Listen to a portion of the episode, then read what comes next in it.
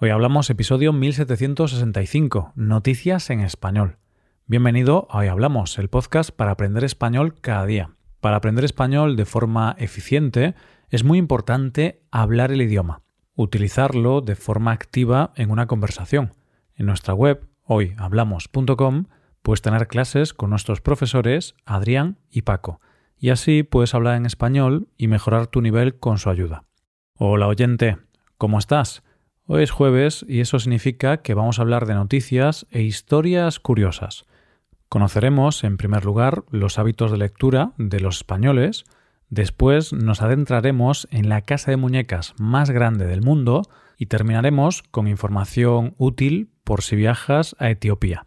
Hoy hablamos de noticias en español. Pienso que leer es uno de los mayores placeres del mundo, y lo maravilloso de la lectura es que no solo es algo que da placer, sino que además nos permite aprender, nos amplía la mente y nos permite viajar sin movernos de casa. Y de lectura es de lo que vamos a hablar en nuestra primera noticia de hoy. Vamos a hablar de los datos que se presentan en el barómetro de hábitos de lectura y compra de libros en España 2023. ¿Qué sacamos en claro con este barómetro? Bueno, si te parece, oyente, empecemos por las buenas noticias. El porcentaje de personas que leen por placer ha aumentado en los últimos 11 años, hemos pasado del 59,1% al 64,1%. Pero es cierto que este dato que te acabo de dar es positivo de manera relativa, porque hay que decir que este dato ha bajado en el último año. El pasado año estaba en el 64,8%. Pero vamos a intentar quedarnos con lo positivo de ese aumento acumulado en la última década. Sin embargo, este porcentaje tiene otra lectura menos positiva, y no lo voy a decir yo, sino que lo dice el presidente de la Federación de Gremios de Editores de España. Él dice esto. Hay más de un tozudo tercio de españoles que jamás abre un libro, el mismo que jamás entra en una biblioteca o visita un museo. Hay un número importante de españoles que jamás de los jamases lee libros por placer. Según el presidente de la Federación, esto no es un simple problema de lectura en sí, o que pueda afectar al sector editorial. Según él, es un problema mayor, ya que la desigualdad lectora acaba provocando desigualdades sociales. Además, dice que otro de los grandes problemas está en la educación secundaria, cuando se abandonan los libros por las pantallas.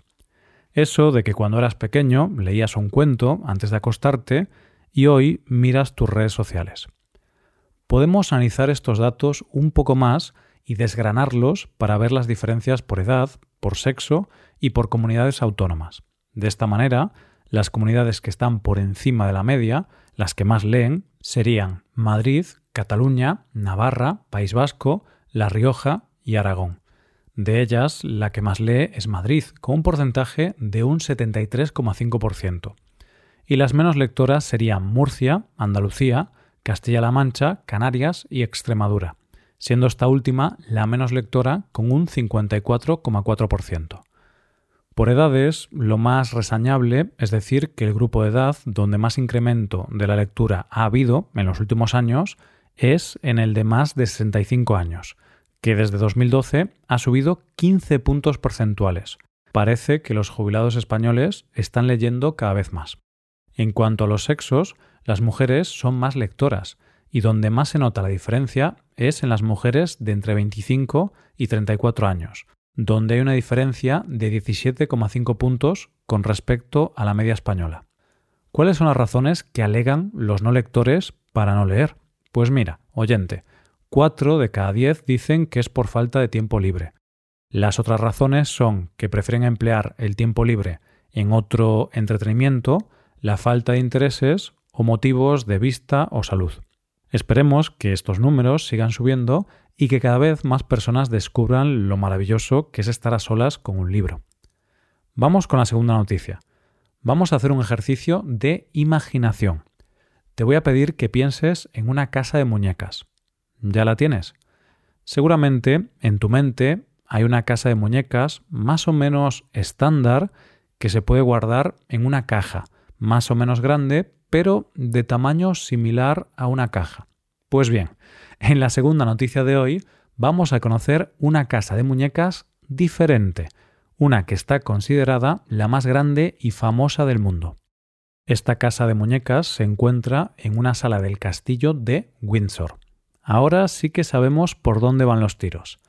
Esta casa de muñecas se ideó para una persona en concreto, para la reina María de Teck, esposa del rey Jorge V. Ella era una gran aficionada a la decoración y a las miniaturas y se pensó que era un gran regalo para ella. El proyecto de construir la casa no se le concedió a cualquiera, sino que fue obra del arquitecto Edwin Lutyens, un arquitecto contratado para una casa de muñecas, y no uno cualquiera. Este arquitecto había planificado y construido la ciudad de Nueva Delhi. Primero se creó un comité para decidir de qué estilo se haría la casa, y se decidió que debía ser de estilo eduardiano, que había sido una época de la historia de Inglaterra bastante dulce. De esta manera, la casa se hizo realidad en el año 1924. Pero no te sorprenderás si te digo que no era una simple casa de muñecas que mostraba una casa normal y corriente. No, era una con todos los lujos de la vida de la realeza. La casa cuenta con las habitaciones reales del rey y la reina, salón y comedor principal, sala de juegos de los niños, cocinas, jardines, bodega, cocheras e incluso en la zona del ático las habitaciones del servicio doméstico. Pero no solo eso, sino que tal y como se dice en la página web, se pretendía que la casa fuera lo más fiel posible a la vida real. Incluso incluye electricidad, agua corriente y ascensores en funcionamiento. Cada habitación está bellamente amueblada y esperando ser explorada. Pero lo más impresionante no es esto. No, espérate que te vas a quedar con la boca abierta. Esta casa de muñecas cuenta con miniaturas de las joyas de la corona, por ejemplo. Además, guarda auténticos tesoros en su biblioteca. Allí guarda libros en miniatura que fueron encargados a autores vivos, y por lo tanto hay libros de autores como Chesterton, Joseph Conrad, Arthur Conan Doyle, John Galsworthy, Robert Graves, Thomas Hardy, Aldous Huxley, Rudyard Kipling o Vita Sackville West. ¿No te parece increíble, oyente? Quizá no es tan increíble como mi pronunciación de estos nombres.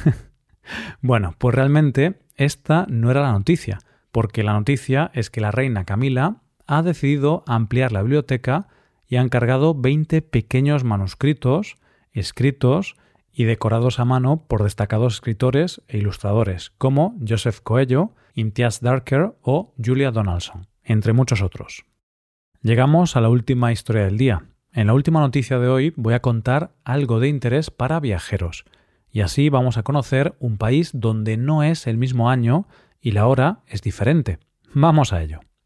Vamos a hablar de Etiopía y de cómo su historia ha hecho que ellos estén en el año 2016.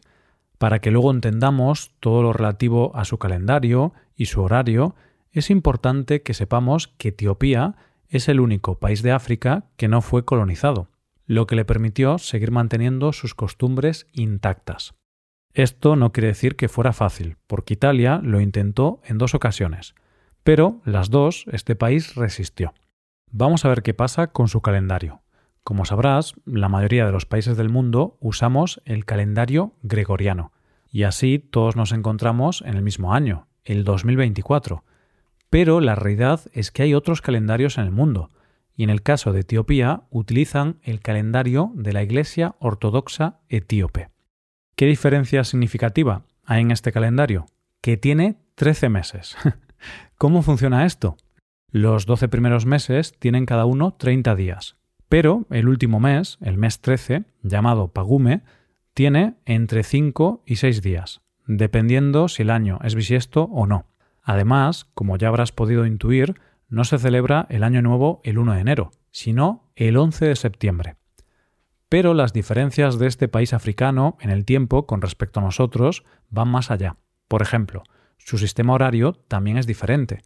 El estándar marca la medianoche y el mediodía, pero ellos dividen el día de forma distinta. Dividen el día en dos franjas horarias que comienzan a las 6 es decir, que su mediodía y medianoche en ambos casos son a las 6. Cuando para ti son las 10 de la mañana, para ellos son las 4. Vamos, que si vas a Etiopía, creo que vas a estar bastante desconcertado y un poco perdido con tantos cambios horarios y de calendario. Así que ya ves, oyente, antes de viajar a un lugar es bueno informarse, porque puedes llegar a un país que te digan que es otro año y que pienses que has viajado en el tiempo cuando solo estás conociendo otra cultura.